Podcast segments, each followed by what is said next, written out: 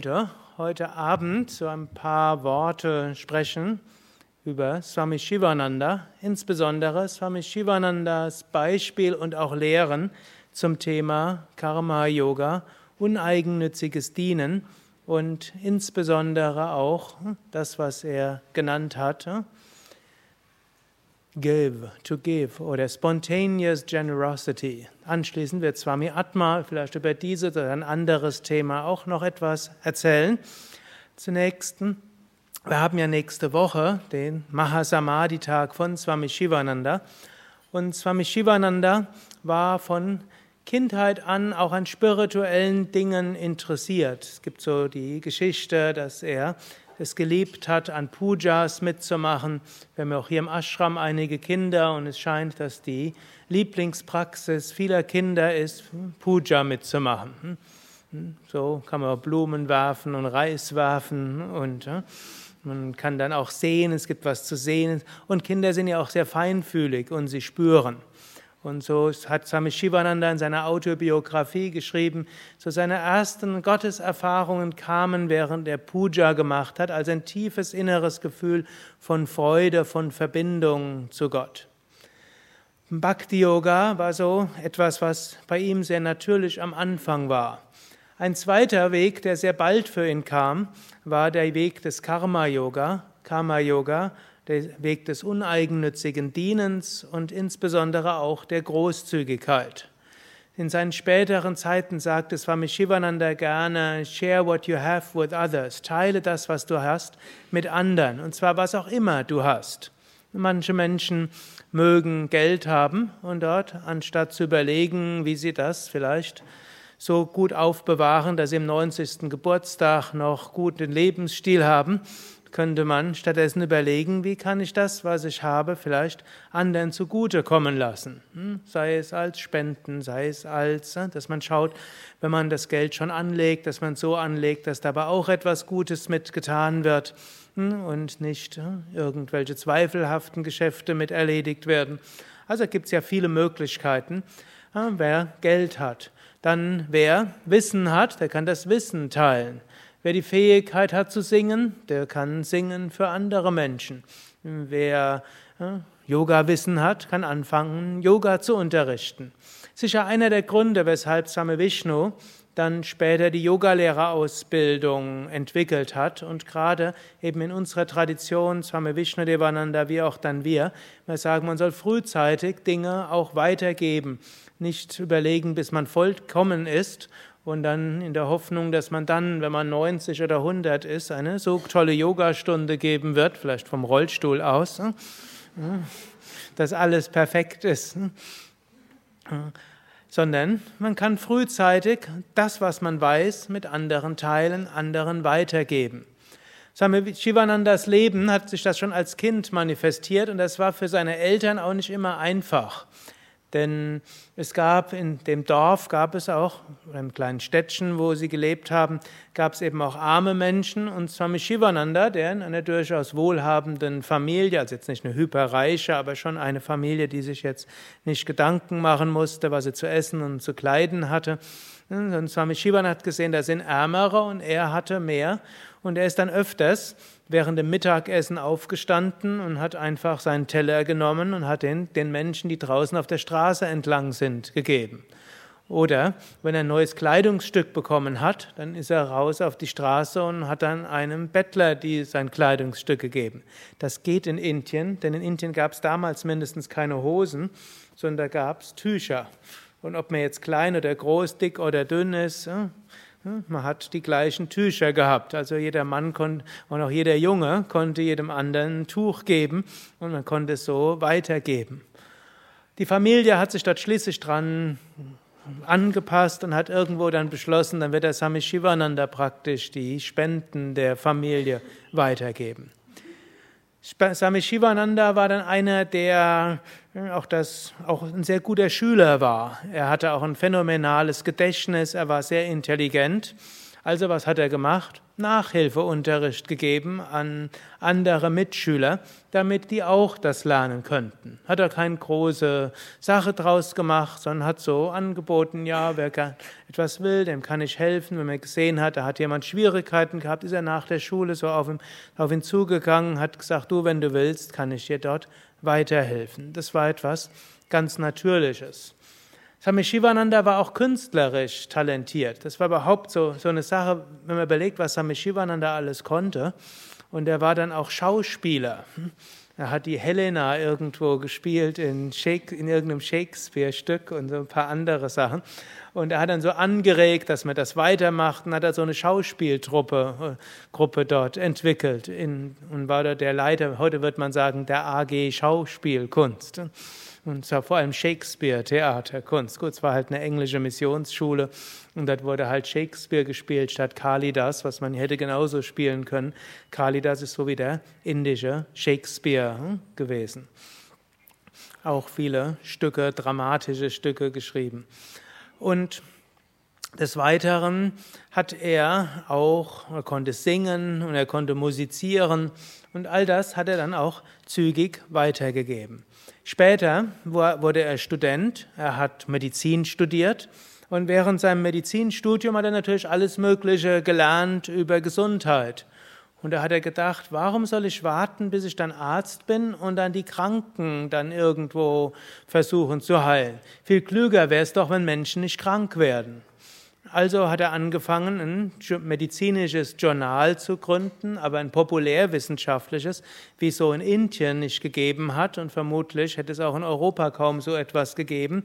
Das nannte er dann Ambrosia, wo lauter Tipps geschrieben wurden, was man machen kann, sowohl vom Standpunkt der Hygiene, wo Indien sicherlich einiges an Notwendigkeit hatte, das umzusetzen, über einfaches medizinisches Wissen, über Ernährung, und der Swami Yoga Swarupananda, glaube ich, hatte mir gesagt, er hatte sich dann auch mit deutscher Naturheilkunst beschäftigt, irgendwie sein Kontakt zu einem Kneipmenschen gekommen. So habe ich dann verstanden. In manchen der Werke von Swami Shivananda steht, steht, nimm kalte Bäder am Morgen und übergieße Hände und Füße mit kaltem Wasser. Ich habe immer überlegt, wo kommt das her? Die Hatha-Yoga-Schriften warnen eher vor kalten Bädern am Morgen. Und auch, aber hm, Swami Shivananda hatte dort keine Scheuklappen, sondern er hatte dann irgendwo gehört, dass da irgend so ein deutscher Pfarrer namens Kneip dort irgendwie große Erfolge hatte mit Badetherapie. Also hat er dann auch äh, praktisch Kneip-Anwendungen empfohlen in Indien. Hm. Er hat außerdem sich mit englischer Naturheilkunde auseinandergesetzt, hat Ayurveda studiert, er hat ein Ayurveda-Buch geschrieben, er hat dann solche Bücher auch geschrieben wie Health and Gut, Health and Hygiene, das kam später. Aber all das hat er dann in dieses eine Heft Ambrosia reingebracht.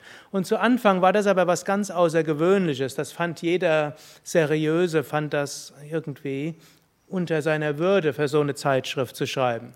Ein Schulmediziner wollte nicht ein Buch schreiben, wo auch Ayurveda und Hatha Yoga Ratschläge und noch dazu irgend so ein verrückter Deutscher äh, Ratschläge dort reinkommen.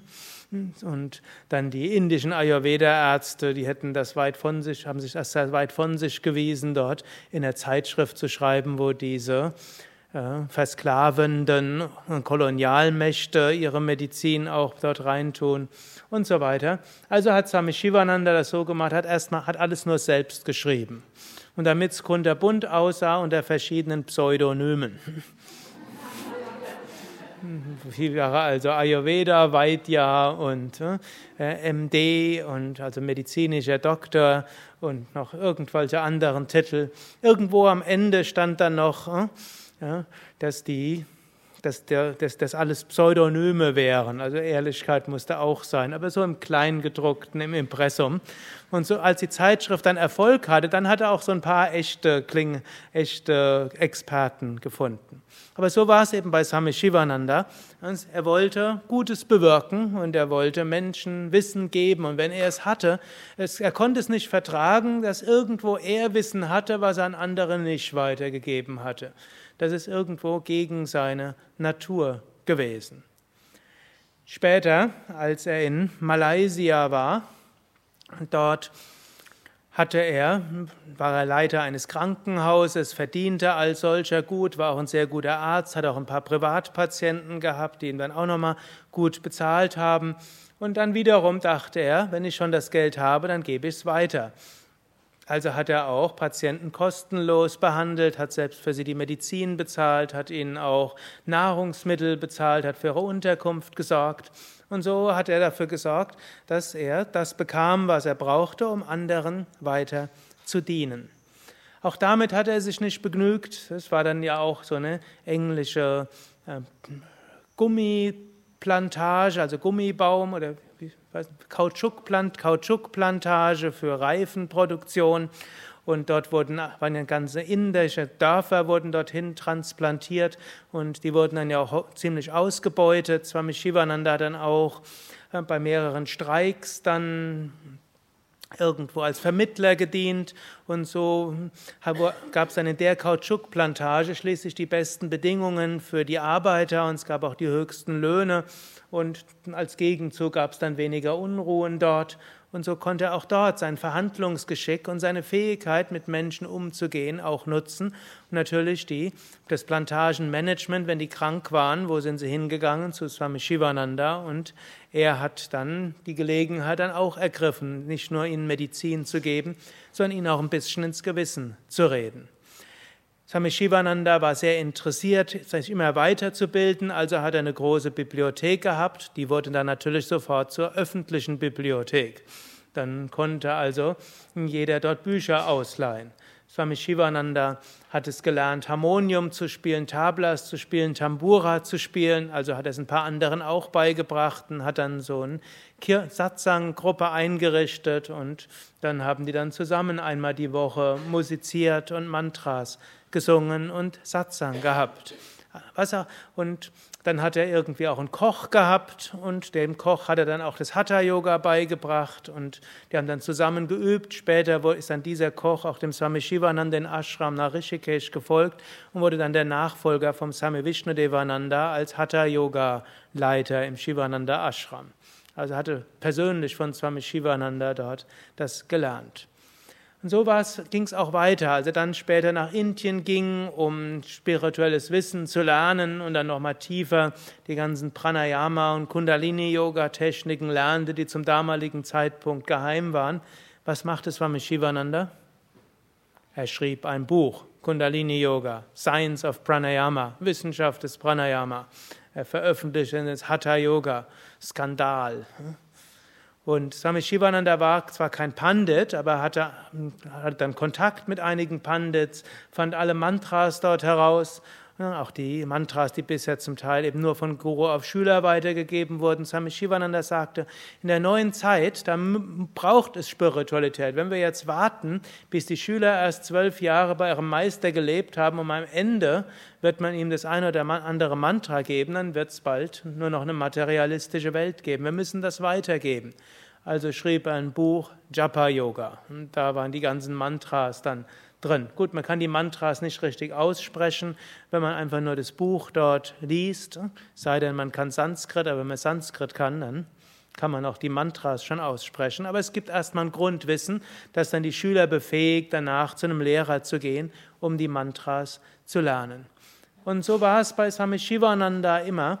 Und er sagt, nicht umsonst beginnen dann sein Hauptlehrsatz, Serve, Love, Give, Purify, Meditate, Realize, beginnt mit Serve, diene. Es geht weiter mit Love, Gib, Liebe. Und zum Schluss Give, Gebe. Das sind so die drei Grundprinzipien. Swami Shivananda glaubte dort sehr, sehr stark dran, dass über dieses Dienen, Lieben, Geben, darin wächst man.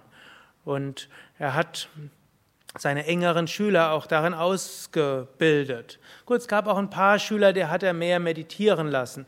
Aber manchmal dann seine, gut, seine engsten Schüler, die hat er viel im Karma-Yoga, ja, was kann man sagen, getrimmt und in diese Einstellung dort beigebracht. Aber eben als Karma-Yoga-Einstellung nicht nur ne, handeln, sondern es auch vom Herzen mit Liebe verbinden und im Bewusstsein der großen Einheit.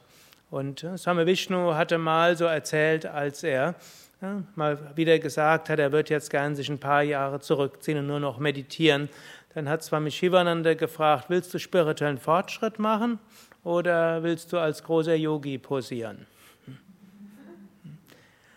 Und äh, das hat Swami Vishnu irgendwo dann tief berührt. Was nicht heißt, dass es nicht auch Menschen gibt, die Swami Shivananda angeleitet hat, hauptsächlich zu meditieren. Es gab einen Swami Chaitanyananda, den hat er gesagt, er soll ein paar Jahre hauptsächlich meditieren und danach, wenn er so zwölf Jahre viele Stunden meditiert hat, dann soll er anfangen, das weitergeben. Also diese Schiene hatte er durchaus auch gehabt, aber es ging auch wieder. Meditiere viel und dann gib es weiter. Also erwirb dir die Fähigkeiten, die in dir schlummern, bringe diese zur Entfaltung und dann teile, was du in dir hast, mit anderen. Und wenn du so teilst, dann fließt es. So wie Swami Atma vor zwei Wochen mal gesagt hatte, im Rahmen eines Kundalini-Yoga-Seminars. Viele fragen in einem Kundalini-Yoga-Seminar auch, was kann ich machen, um meine Energie zu schützen? Wenn andere an mir saugen und ich mache morgens mein Pranayama mit Shakti Chalini, großes Kechari. Und dann komme ich dann raus aus meiner Wohnung und ich schwebe 20 Zentimeter über dem Boden, mindestens vom Gefühl her. Und dann komme ich dort im Krankenhaus an und bin Krankenschwester und alle Patienten machen. Ich bin der Mittagszeit schwebe ich nicht mehr, ich gehe und am Abend komme ich zurück und ich krieche. Hm? Wie kann ich meine Energie schützen? Die Antwort wäre, hm, warum will man Energie schützen, wenn man die Techniken kennt? Dann lässt man es durchfließen. Hm? Und dann, in dem Moment, wo man aufhört, sich schützen zu wollen, in dem Moment kann es fließen. Was man freiwillig gibt, kann einem nicht genommen werden. Gut, und dann am Abend macht man halt wieder.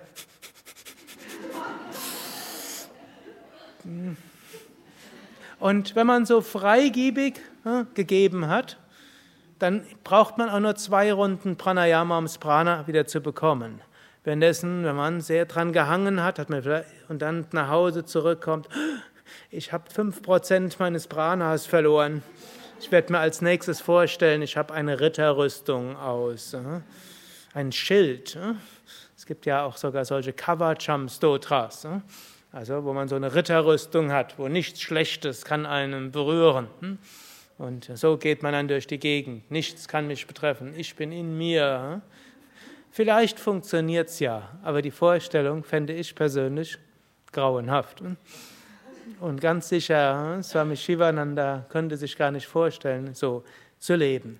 Also wir geben, was wir haben und wir geben es. Und natürlich, wir geben und wir sorgen dafür, dass wir was zu geben haben. Zum Beispiel kommt ihr jetzt alle hierher oder seid alle da, braucht ihr nicht mehr zu kommen, ihr seid da. Also bekommt ihr Prana, Energie, ihr bekommt Wissen, manche machen ja Ausbildungen, ihr bekommt Prana, ihr bekommt hm, was auch immer. Und dann, wenn ihr nach Hause kommt, könnt ihr das geben. Nicht für jeden, der eine Ausbildung macht, ist es nachher das formelle Unterrichten. Für manche ist es eben das Weitergeben von Prana. Für manche, gut, manche machen eine Ayurveda-Massage-Ausbildung.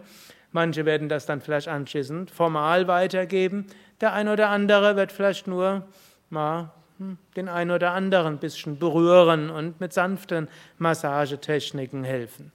So was auch immer wir haben, wir können es weitergeben auf eine Weise, die uns liegt. Und bevor, bevor wir schon von vornherein ausschließen, dass uns etwas liegt, viele sagen ja gerne schon von vornherein, das ist nicht mein Ding.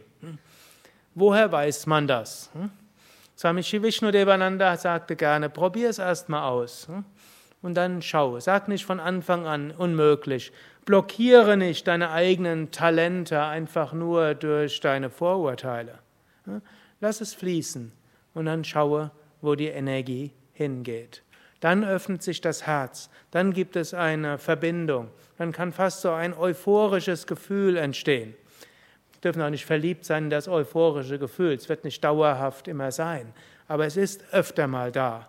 Und dann ist halt vielleicht mal weniger Energie da. Gut, dann kriecht man halt auch mal auf dem Zahnfleisch. Hm, dann kann man, aber wenn man weiß, ich krieche auf dem Zahnfleisch, weil ich viel gegeben habe, ist das viel schöner als ich krieche auf dem Zahnfleisch, weil ich so egoistisch war. Und wenn wir das gemacht haben, weil wir gegeben haben, dann strömt ja auch die Energie schnell wieder in uns hinein. Und natürlich noch klüger wäre es, wir laden uns die ganze Zeit auf. Aber manchmal sind die Umstände so, dass unsere besonderen Fähigkeiten in besonderem Maße gefordert sind. Also geben wir. Und wir laden uns wieder auf. Und wir laden uns wieder auf und wir geben.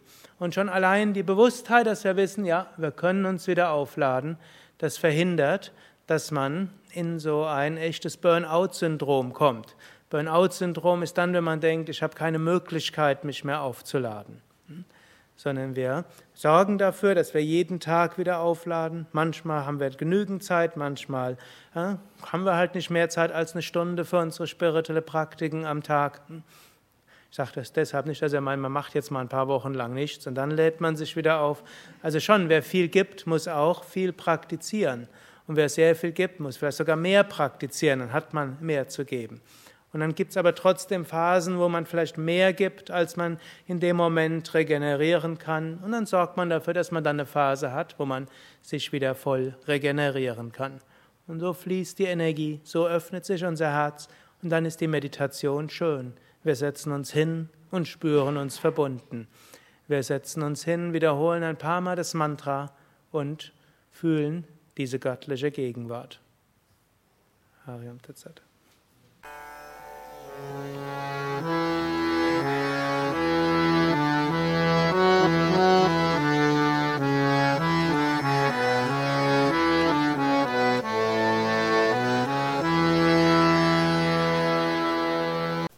Dies war also die aktuelle Ausgabe des Yoga Vidya Satsang Podcasts, präsentiert von www.yoga-vidya.de